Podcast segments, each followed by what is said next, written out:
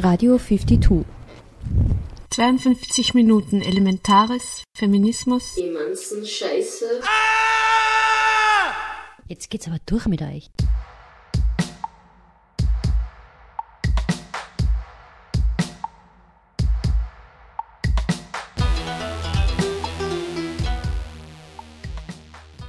Herzlich willkommen zu den 52 Radiominuten von 52, der Vernetzungsstelle für Frauen in Kunst und Kultur in Oberösterreich auf Radio Froh 105,0 MHz. Die diesjährigen Gabriele Heidegger Preisträgerin sind Lisa Großkopf für ihr Projekt Das Fotostudio und Hanna Cordes für Mehrraum Wagen. Wir haben mit beiden Künstlerinnen, mit der Preisstifterin Eva Schobesberger sowie mit dem Jurymitglied Margit Greinöcker bei der Preisverleihung im Juni kurze Interviews geführt. Im Divensplitter hören wir ein Interview mit der kosovarischen Künstlerin und Fotografin Malinda Hoja.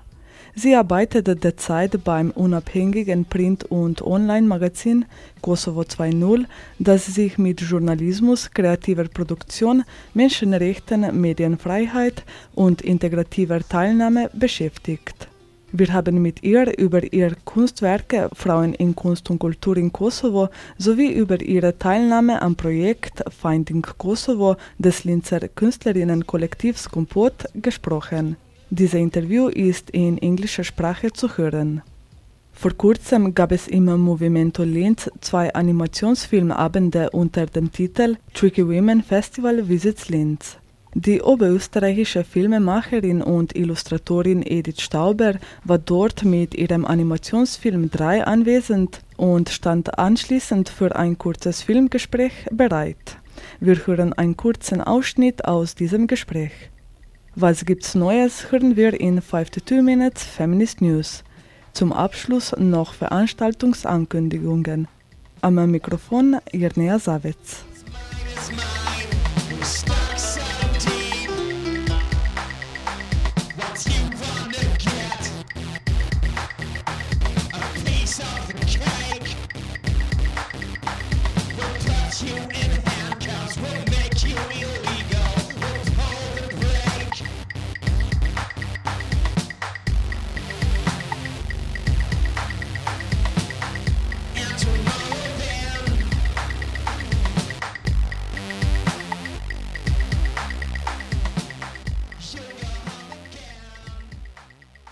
Gerüttelt, nicht geschürt. Aufgequält. In Erinnerung an die Linzer Architektin und Künstlerin Gabriele Heidegger haben die Grünen Linz heuer zum sechsten Mal den nach ihr benannten Frauenkunstpreis verliehen. Der Gabriele Heidegger Preis ging heuer an die Künstlerinnen Lisa Großkopf und Hanna Cordes. Großkopf, derzeit Studentin der Mediengestaltung an der Kunstuniversität Linz sowie Kunst und Kommunikation an der Akademie der Bildenden Künste in Wien, überzeugte die Jury mit ihrem Projekt Das Fotostudio. Und Cordes, die Architektur in Linz an der Kunstuniversität Linz studiert hat, begeisterte mit ihrem Projekt Mehrraumwagen. Die Gabriele Heidegger Preisträgerinnen wurden heuer am 22. Juni 2017 sowohl mit Preisgeld ausgezeichnet als auch mit einem gläsernen Pokal mit der Glavur folgendes Statements von Gabriele Heidegger. Mich reizt besonders der Raum zwischen den Beuten. Das ist Raum, den uns allen gehört. Die zwei Ausgezeichneten teilen sich den Frauenkunstpreis im Wert von 10.000 Euro, der ab heuer biennal vergeben wird. Warum diese Entscheidung getroffen wurde, hören wir in Kürze. In diesem Beitrag hören wir die Stadträtin Eva Schobesberger, eine der Jurorin Margit Greinöcker und die Preisträgerinnen Lisa Großkopf und Hanna Cordes.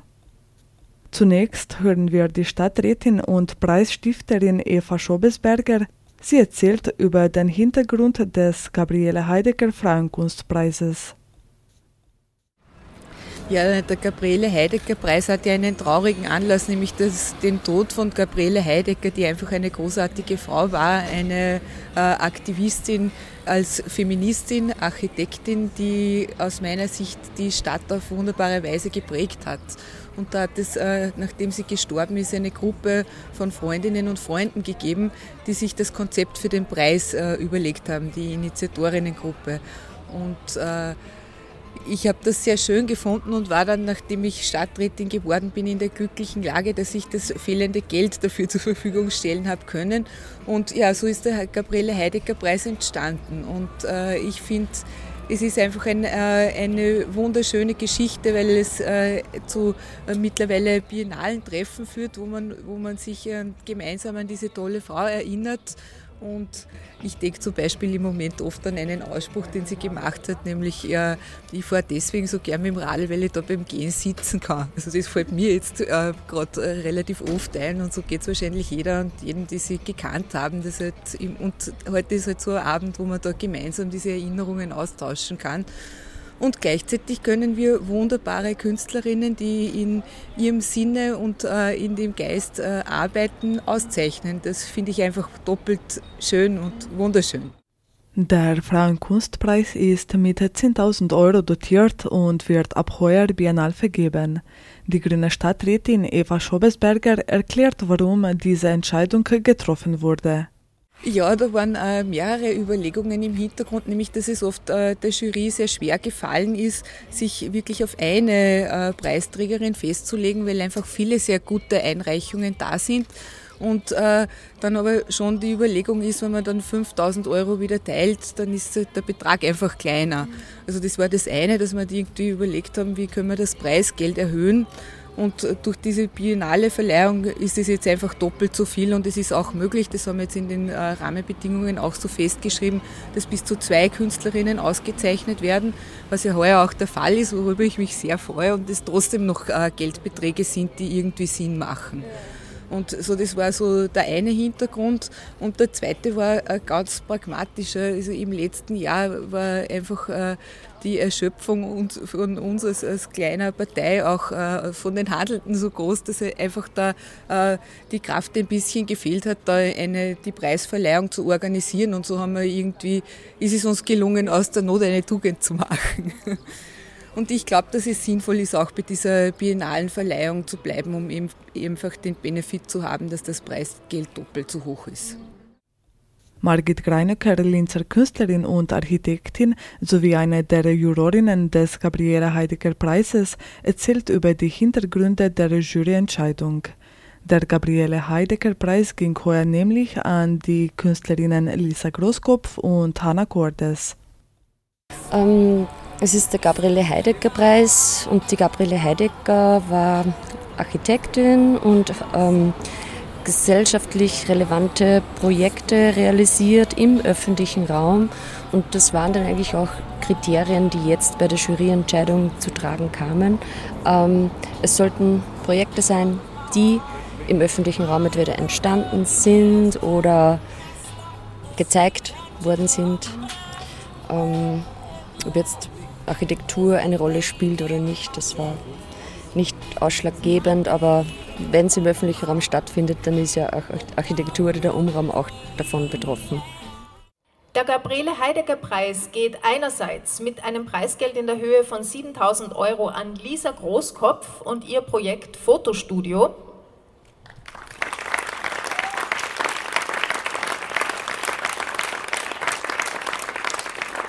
Und der Preis geht an, in einer Höhe von 3000 Euro an Hanna Cordes für ihr Projekt Mehrraumwagen.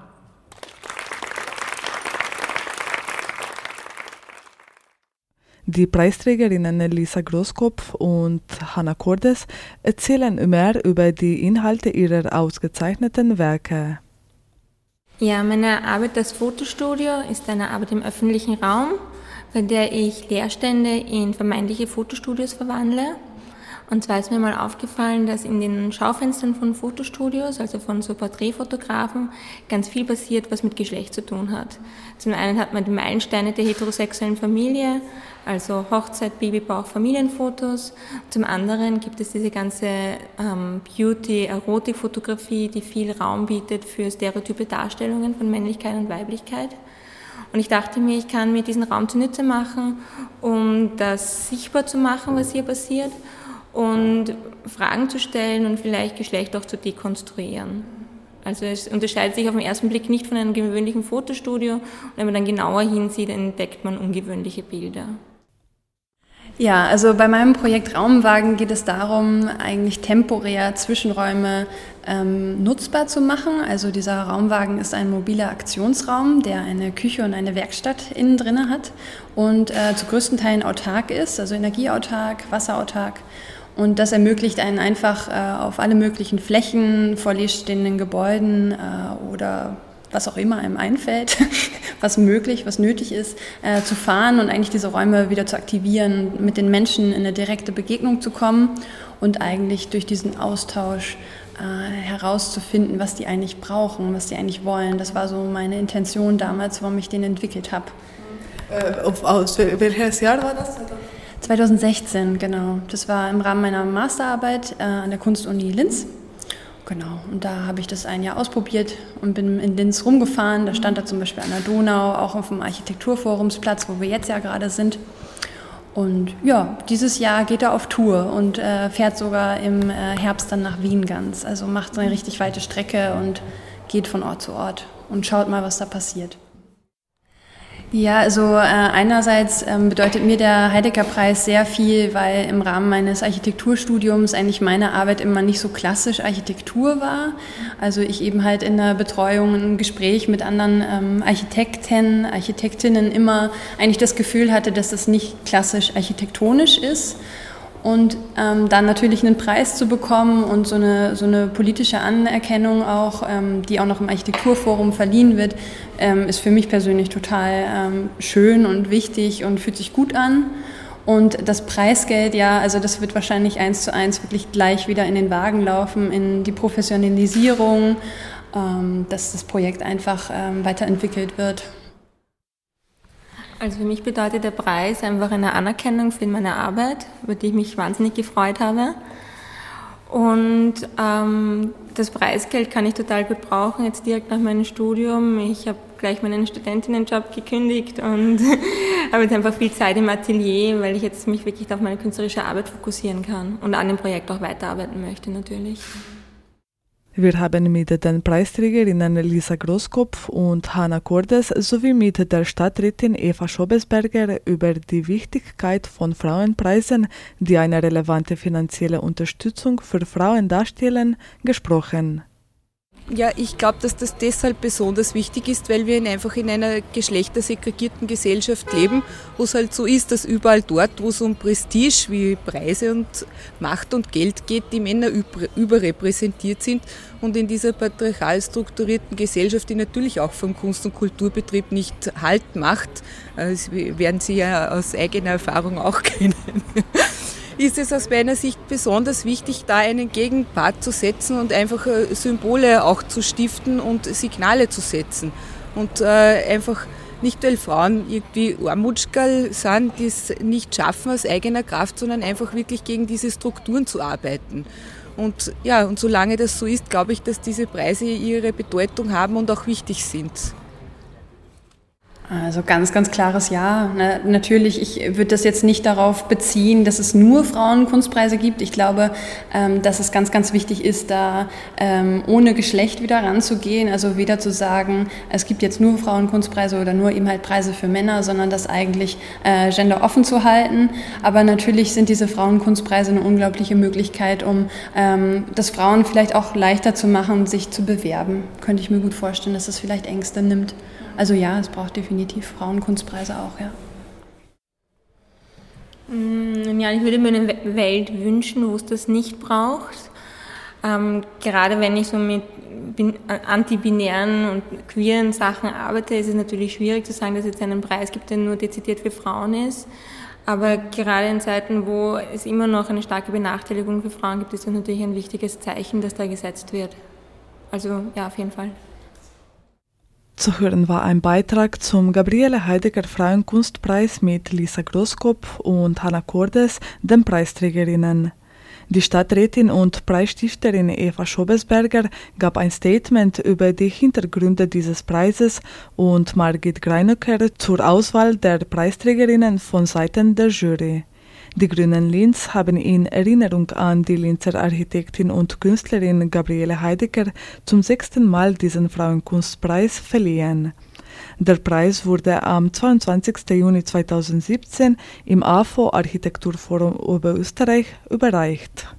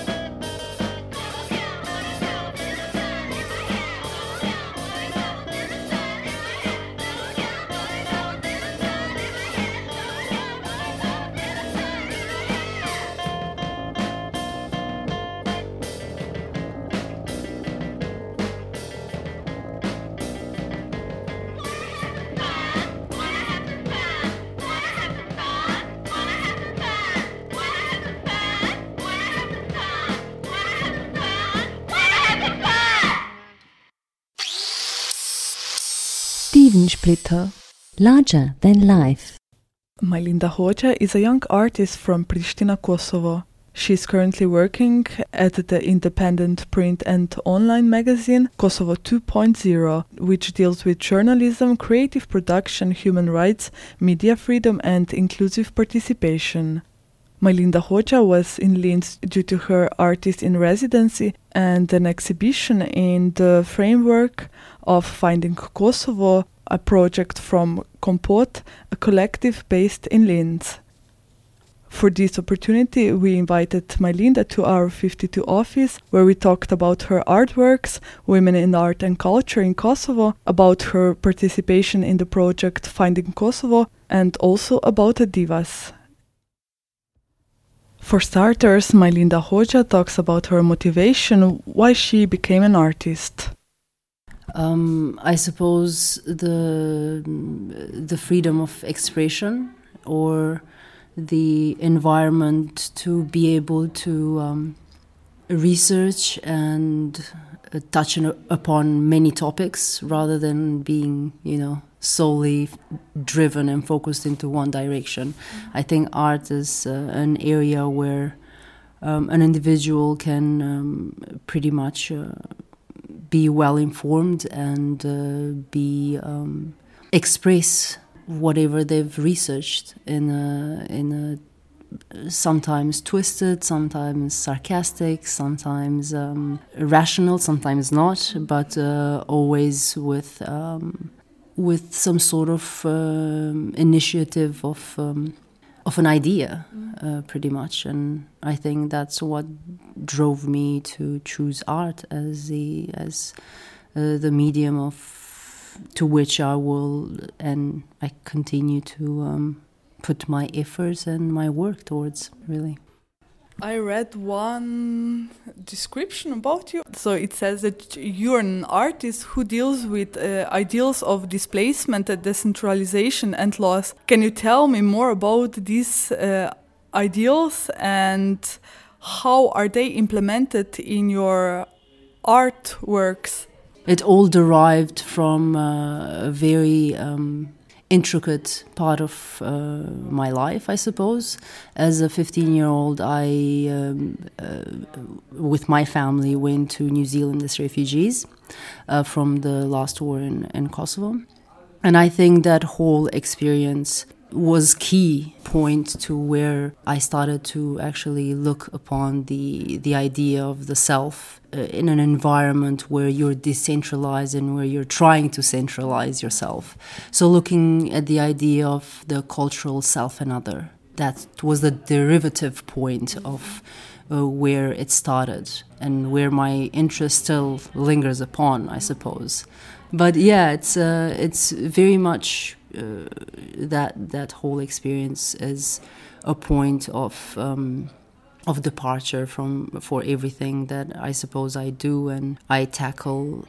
Now my my work I, I, I suppose takes in different forms, and that's always because of uh, the, the, the departure point, which was that soul experience of uh, figuring out oneself in a new cultural environment um, and one's identity when you're surrounded by the other and how we compromise and collect and become um, what and how we change and develop within new environments.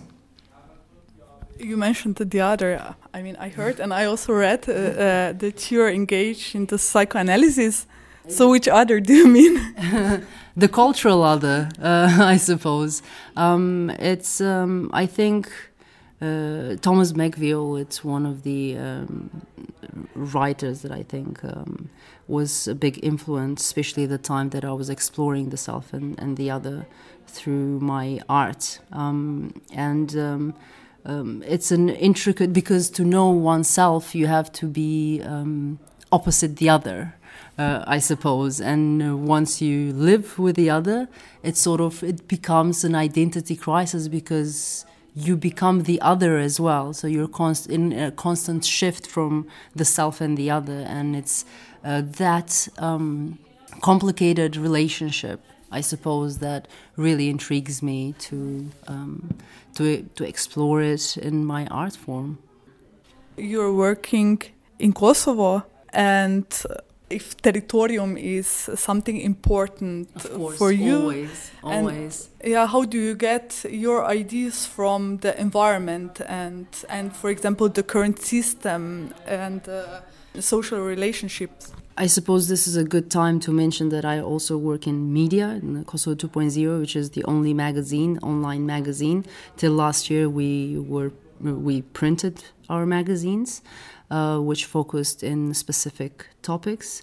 But currently, we are an online magazine, and our topics vary. They, we have a, a, a, large spectrum of topics and and um, and things that we talk about or discuss or give a critical opinion, I suppose, on since I've moved back to Kosovo, obviously my, my work has shifted quite a lot. And yes, the environment, and especially the political environment, it's something that completely informs and, um, in a way, influences my work. Though I believe everything we do is very political because the existence itself, it's political. Um, but my work has shifted. For example, um, in, in, in New Zealand, I I constantly constructed um, scenes to photograph. Now I feel like my scenes are just there outside my door, and and um, that can be used and uh, shifted in the um, in the complexity of photography and giving it many layers of meaning. And I think that's what uh, interests me of how we, in a way, strip naked a, a work of art by um, uh, always looking at it from the personal filters we have. And I think um, my work currently can be very, very much looked upon the uh, political uh, atmosphere that uh, Kosovo is is uh, going through and has been going through uh, for these seven and a half years now that I live that I am back in Kosovo, and I think that's a that's a key um, to how I work now and what influences my work now, and always deriving from, I suppose, from a perspective because because I, I lived in New Zealand for eleven years. Um, I constantly I constantly joke about this uh, concept that I feel New Zealander when I'm in Kosovo and I feel a Kosovar when I'm in, in New Zealand, and that's you know it's not the other way around. So I guess looking at at my culture also from inside and outside is something that um, is uh, filtered through what what my work refers to or, or deals with really.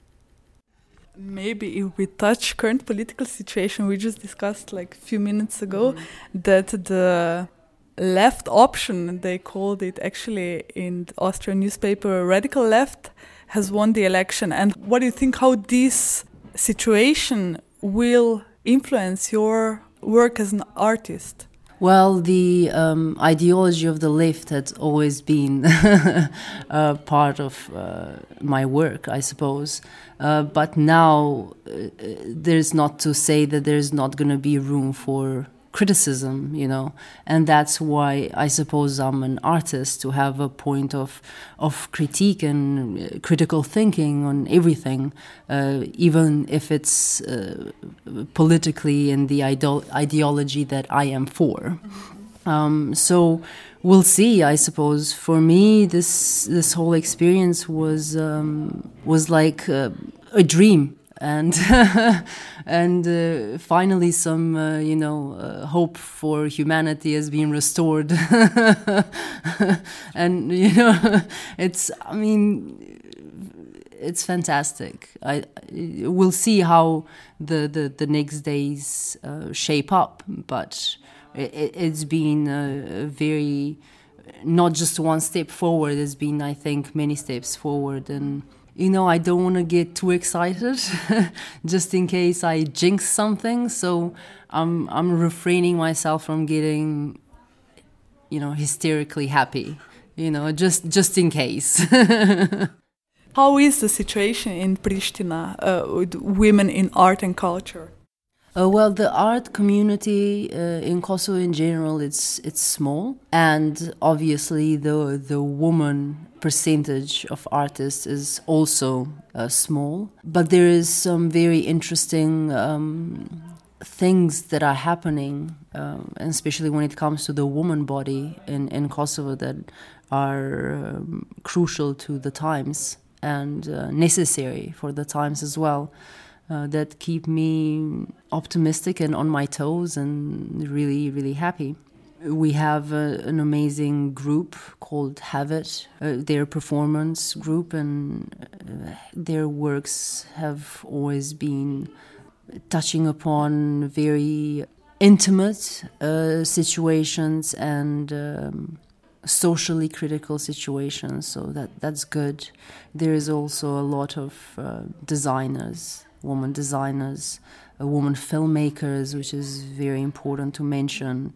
That um, slowly but surely, it's um, it's shaping up to be a very good um, exchange between the woman body, the woman artist's body, I suppose, and there is always more room and more interest for the woman when i say woman body i mean you know i'm putting uh, all the woman artists in one. So i suppose yeah it's um, there's always room for more but i suppose because of the cultural and and how culturally um, and uh, in the mentality how the woman body in the patriarchal society because we have to also mention that uh, kosovo is still unfortunately a very patriarchal um, society. There's quite a, a, lot more work to be done, and there is always room for more uh, to be achieved.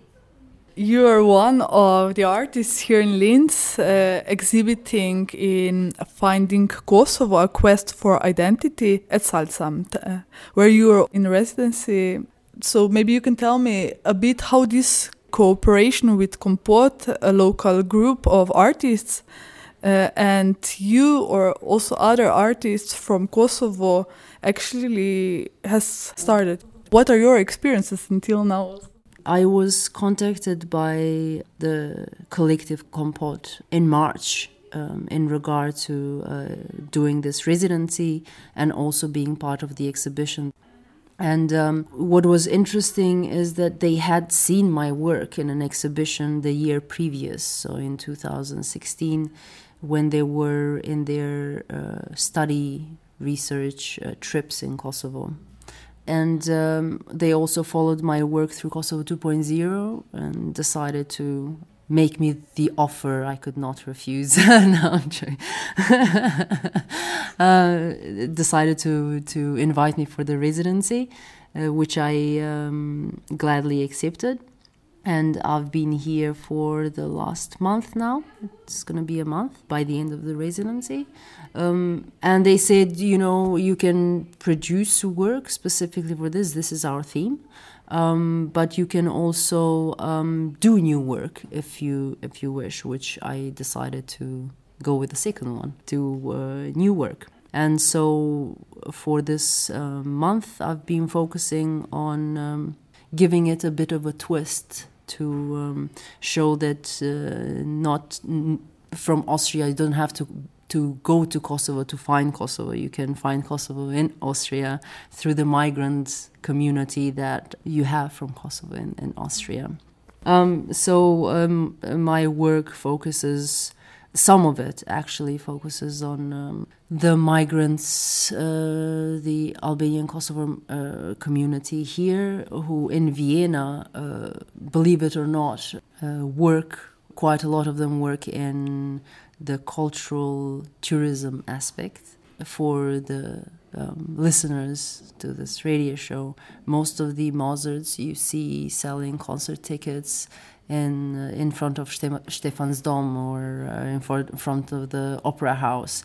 Uh, majority of them are Albanian Kosovars um, dressed as Mozarts. Also, you have. Um, uh, an online um, concert uh, selling point which is owned by two Kosovars. So this whole information leads us to believe that not necessarily you have to go to Kosovo to find Kosovo. You can talk to your neighbor. Uh, you can uh, talk to a Mozart in front of the uh, in front of Stefan's flats, uh, in front of Stefan's dome, actually, and and and know more about Kosovo.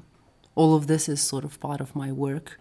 There's another section of my work that I specifically did for this exhibition. It's a video, a still video, um, uh, which is in front uh, in front of what was supposed to be the opera and ballet concert hall in in Pristina. It was never built. Uh, it started. They made uh, the then government what what they did is made a big hole and they said okay so now our money finished a big case of corruption there. Um, so we can't build this. So they left that big hole which by you know with time it was created into a um, into a pond artificial pond and now is uh, a home to thousands of frogs. Um, so the video it's a video still of this um, what was supposed to be the opera and ballet concert hall. And um, uh, Mozart was here actually. Uh, uh, when when he was in Linz, he had four days here, and the fourth day there he was supposed to play.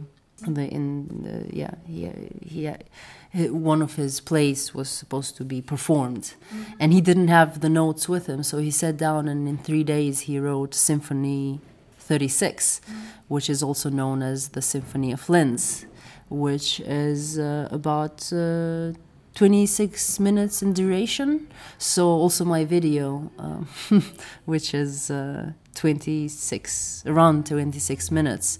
Um, it's also a show of what you would expect to see or what you could see in um, the non-existent uh, opera and ballet um, concert hall in Pristina if you wanted to listen to uh, Mozart's uh, Symphony 36. And the video, it's yeah, it's full of the uh, Symphony of Frogs, I suppose. this interview is for section Divensplitter, mm -hmm. where we talk about divas. What do you imagine who diva is, and do you consider yourself a diva? No. Uh, I mean, I don't. I I also don't believe in the word diva. You know, because j- just because someone is a particular way, we can't tag people, and that's one form of tagging. So I don't, and I see this um, this title here, sexism sells, and I think saying a diva or you know. It's just a selling tag and nothing more or less. This was an interview with Majlinda Hoxha. She is a young artist from Pristina, Kosovo. Mylinda is currently working at the independent print and online magazine Kosovo 2.0.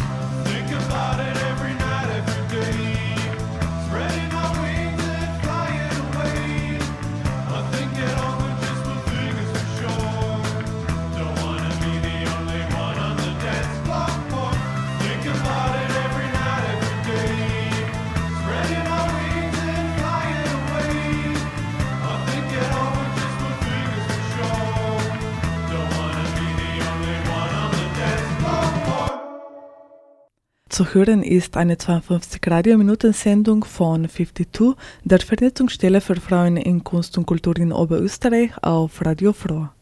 Nicht gerüttelt, nicht geschürt. Aufgequält.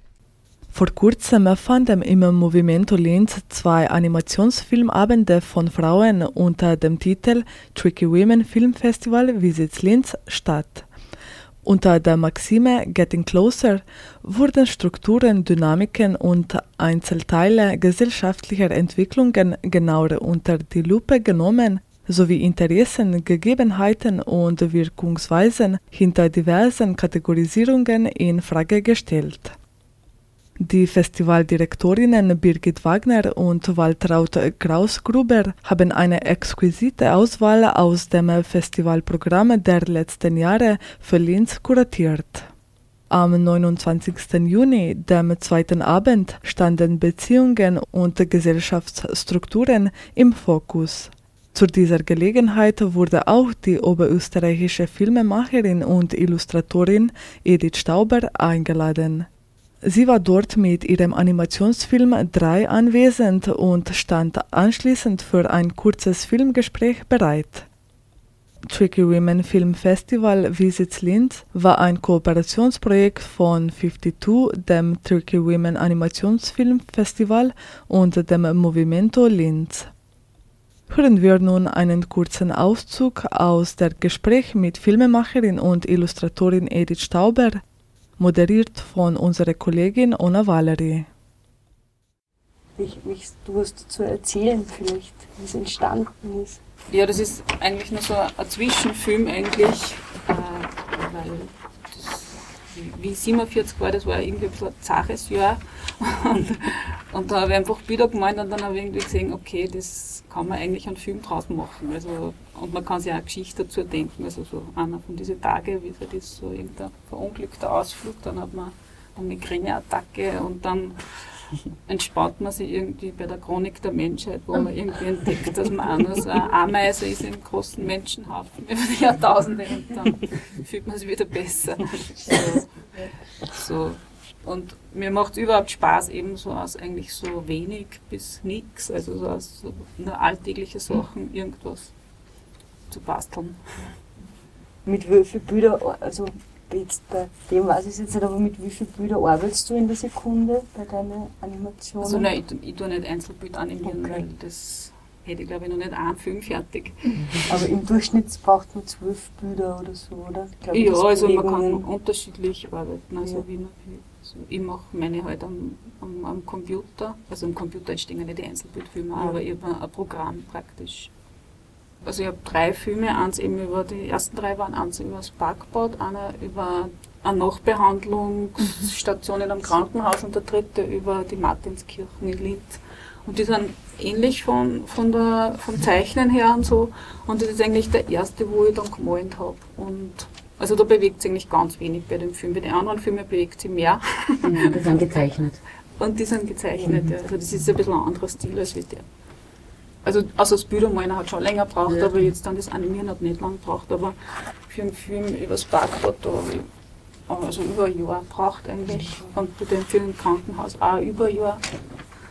Und der bei den Martinskirchen, der ist nur drei Minuten, der war ein bisschen kürzer, aber der hat eigentlich auch trotzdem auch. Also es dauert einfach, diese Bilder herzustellen, sie animieren, dann irgendwie animiert man es, dann tut man die Animationen in eine Reihe stellen zum Schneiden, dann merkt man, das passt wieder nicht, dann muss man wieder umanimieren, dann die ganzen Töne finden und bis das dann irgendwie, man das Gefühl hat, jetzt passt das alles zusammen, das dauert einfach relativ lang. Da habe ich gelesen, dass die Gitarre wer gespielt hat, aber bei den anderen Filmen, glaube ich, machst du ja alles selber, oder? Also, von der also da hat meine Nichte die Gitarre gespielt. Ja. Bei den anderen Filmen, aber beim äh, ja, beim ersten Film, beim Backbordfilm, das war immer so Handytöne Musik. Ja. Und beim zweiten, was jetzt, glaub, da hat einer, ah doch, da ist auch Gitarre, das hat auch mir nicht gespielt, aber da habe ich einen Gitarrist vorkommen lassen, der einen Kopfhörer mit Gitarre horcht, genau. Wir haben letztens mal geredet, dass es eben so schade ist, dass man so wenig die Gelegenheit hat, äh, überhaupt Kurzfilme anzuschauen. Also wo gibt es bei dir die Möglichkeit? Eher in der, in der Mediathek? In der Mediathek im Internet. Auf meiner Webseiten sind eigentlich die meisten, kann man sich auch anschauen. Also es ist öfter nur klar. Sonst halt manchmal im Nordico sind ein paar gespielt worden und also bei Ausstellungen, das ist halt immer unterschiedlich. Wir haben ja von 52 auch das Glück gehabt, dass du schon zwei Filme gemacht hast. Mit den, der Janina Wegschen, genau, genau, genau ja. Den Feminismus für damals nur. Ja, das war werden wir eher, genau. genau. war 2012 und nennen sie drei Künstlerinnen. Ja, genau. Ja, genau, genau. Auch zwei wunderbare Werke. Aber der Alltag spielt schon eine Rolle, oder? Du, also irgendwie, du, jetzt meine Wahrnehmung, dass, dass der Alltag einfach ganz, ganz genau untersucht wird ja, das ist eigentlich das, was mich am, am meisten ja. inspiriert, sagen wir so. Also, wenn ich herumgehe und dann sehe ich, aha, und die Leute haben das so und warum ist das so und das schaut so aus und irgendwie, das ist wie halt so ein tägliches Theater, was eigentlich die ganze Zeit so äh, abläuft und das finde ich irgendwie so witzig. Also ich könnte jetzt wahrscheinlich nichts machen, mit dem ich nichts zum Tor habe oder so, weil da, da kommt wahrscheinlich nur irgendwas Klischeehaftes raus, weil das halt nur aus der eigenen Vorstellung ist, aber eben die Beobachtung von dem realen Theater praktisch jeden Tag, das finde ich eigentlich am interessantesten. Zu hören war ein kurzer Auszug aus einem Gespräch mit der Filmemacherin und Illustratorin Edith Stauber. Sie war am 29. Juni 2017 zu Gast im Movimento Linz im Rahmen von Tricky Women Film Festival Visits Linz. Dies war ein Kooperationsprojekt von 52, dem Tricky Women Animationsfilmfestival und dem Movimento Linz.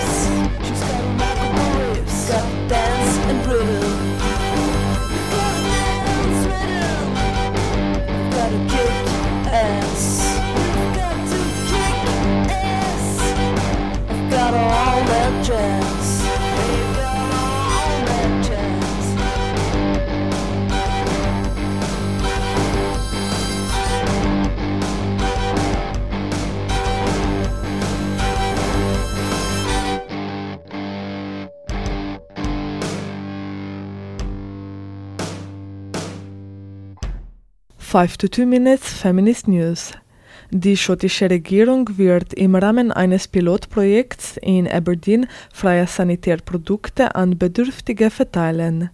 Mindestens 1000 Frauen und Mädchen mit niedrigem Einkommen werden von dieser Aktion der schottischen Regierung profitieren, die durch eine Finanzierung von 42.500 Pfund gestützt wird zur besseren Vorstellung. In der Lebenszeit einer Frau gibt diese im Durchschnitt mehr als 5000 Pfund für Sanitärprodukte aus. Dies stellt eine signifikante Summe besonders für jene mit niedrigem Einkommen dar.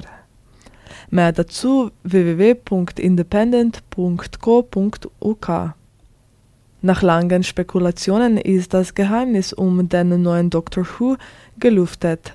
Als erste Frau in der über 50-jährigen Geschichte der Sci-Fi-Serie würde die britische Schauspielerin Jodie Whittaker die Rolle des Zeitreisenden übernehmen.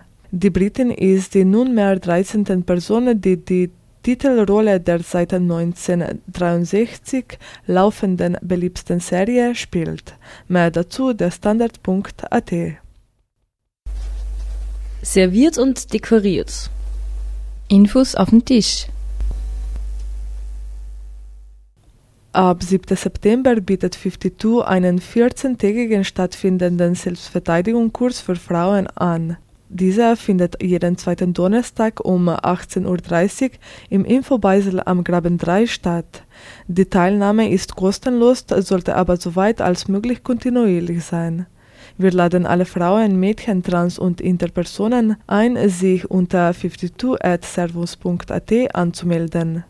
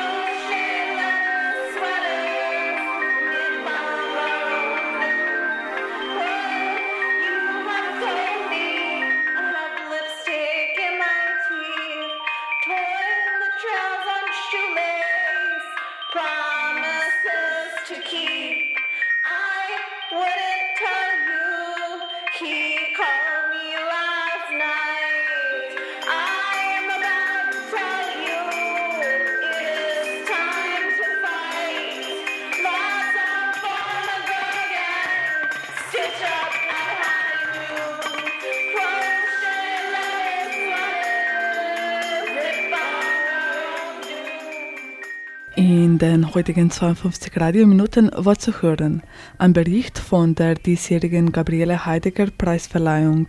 Die Preisträgerinnen sind Lisa Großkopf für ihr Projekt Das Fotostudio und Hanna Cordes für Mehr Raum Wagen. Wir hörten Interviews mit den beiden Künstlerinnen, mit der Preisstifterin Eva Schobesberger sowie mit dem Jurymitglied Margit Greinücker ein Künstlerinnenporträt der kosovarischen Künstlerin und Fotografin Melinda Hoxha in Divensplitter. Wir haben mit ihr über ihre Kunstwerke, über Frauen in Kunst und Kultur in Kosovo sowie über ihre Teilnahme am Projekt Finding Kosovo des Linzer Künstlerinnenkollektivs Kompot gesprochen. Zu hören war auch ein kurzer Auszug aus einem Gespräch mit der oberösterreichischen Filmemacherin und Illustratorin Edith Stauber. Sie war im Movimento Linz mit ihrem Animationsfilm 3 im Rahmen der Tricky Women Film Festival Visits Linz zu Gast. Die Sendung steht im Anschluss zum Download via cba.fro.at bereit. Links und weiterführende Infos inklusive. Die Musik in der Sendung stammte von Mika Risiko, Hisi Fit, You're Only Massive, Meyer und Dental Dames. Am Mikrofon verabschiedet sich Irnea Savitz.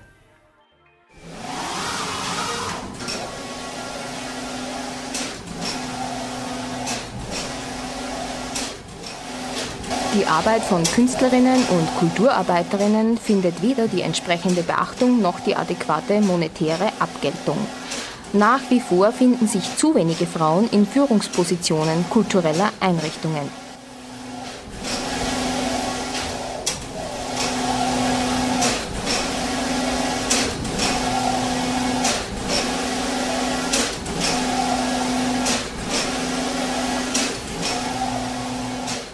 Der Kulturpolitik muss die Herstellung von reeller Gleichstellung in allen Bereichen und Symmetrie auf allen Ebenen des künstlerischen und kulturellen Lebens sein.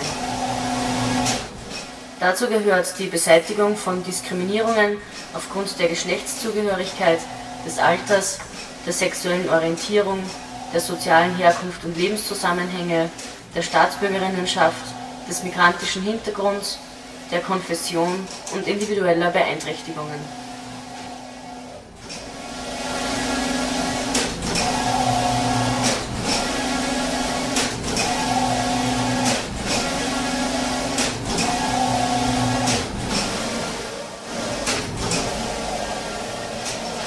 Bedarf der Frauenförderung, der Unterstützung frauenspezifischer Aktivitäten und der Etablierung von Gender Mainstreaming im Kunst- und Kulturbereich.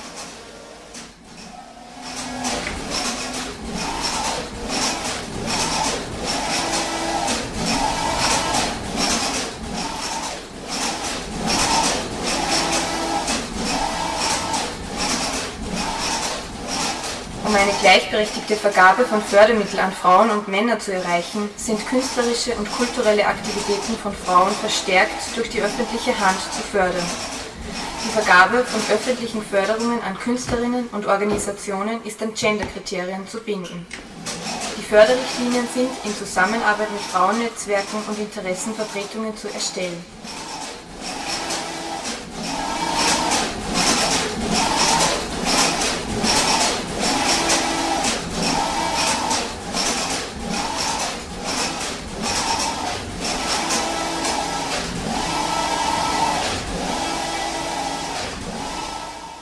Alle Gremien, Jurys und Beiräte sind geschlechterparitätisch zu besetzen.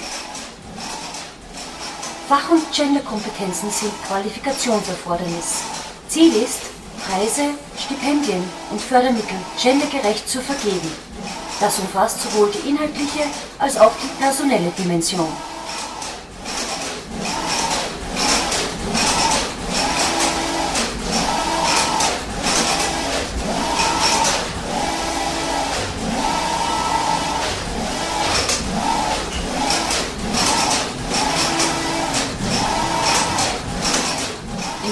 Kultureinrichtungen der öffentlichen Hand, auch in ausgegliederten oder im öffentlichen Eigentum stehenden Institutionen, ist gendergerechtes Management zu etablieren. Für alle Stellen gilt Ausschreibungspflicht. Mindestens 50 Prozent der Führungspositionen, sowohl im künstlerischen wie im sogenannten kaufmännischen Bereich, sind mit Frauen zu besetzen.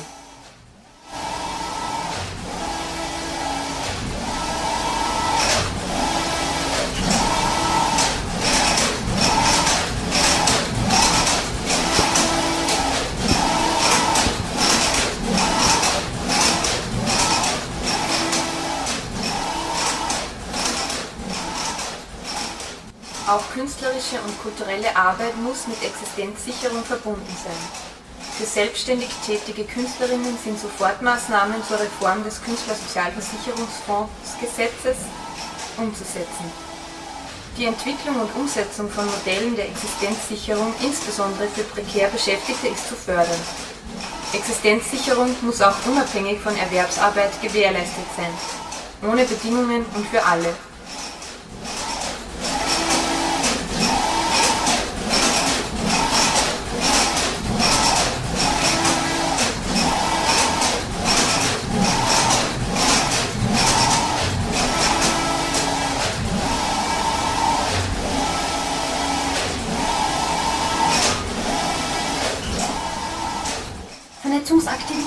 Kulturschaffender Frauen sind von der öffentlichen Hand offensiv zu fördern.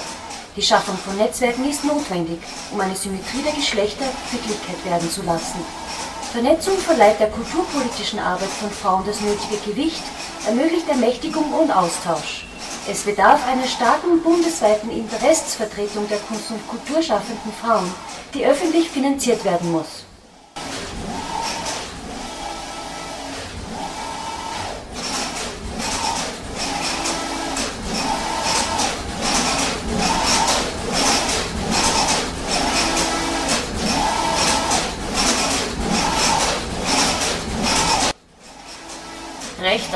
Ausdruck der eigenen Geschlechtlichkeit ohne Diskriminierung und Diffamierung.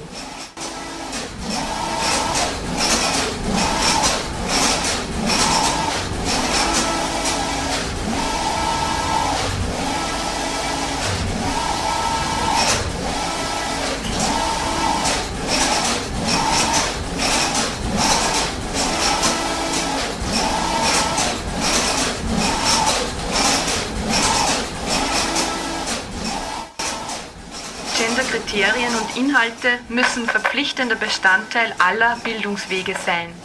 Aus- und Weiterbildung im Kulturbereich müssen durch Fördermodelle der öffentlichen Hand für Angehörige aller gesellschaftlichen Gruppen zugänglich und leistbar werden. Die Studiengebühren an Universitäten und Fachhochschulen sind abzuschaffen.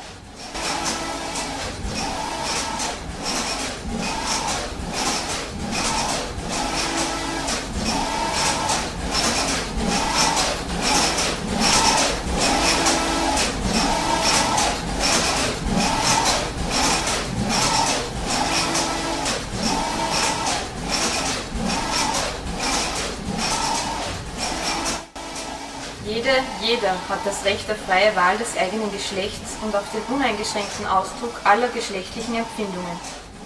Geschlechtskonformität darf kein Kriterium für die Achtung oder Missachtung von Menschen sein.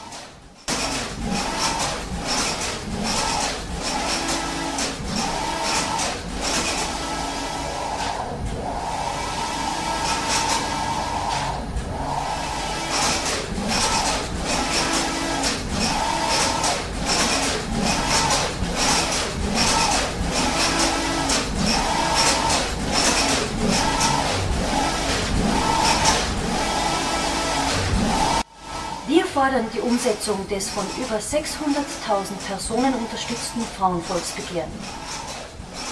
Recht auf freien Ausdruck der eigenen Geschlechtlichkeit ohne Diskriminierung und Diffamierung.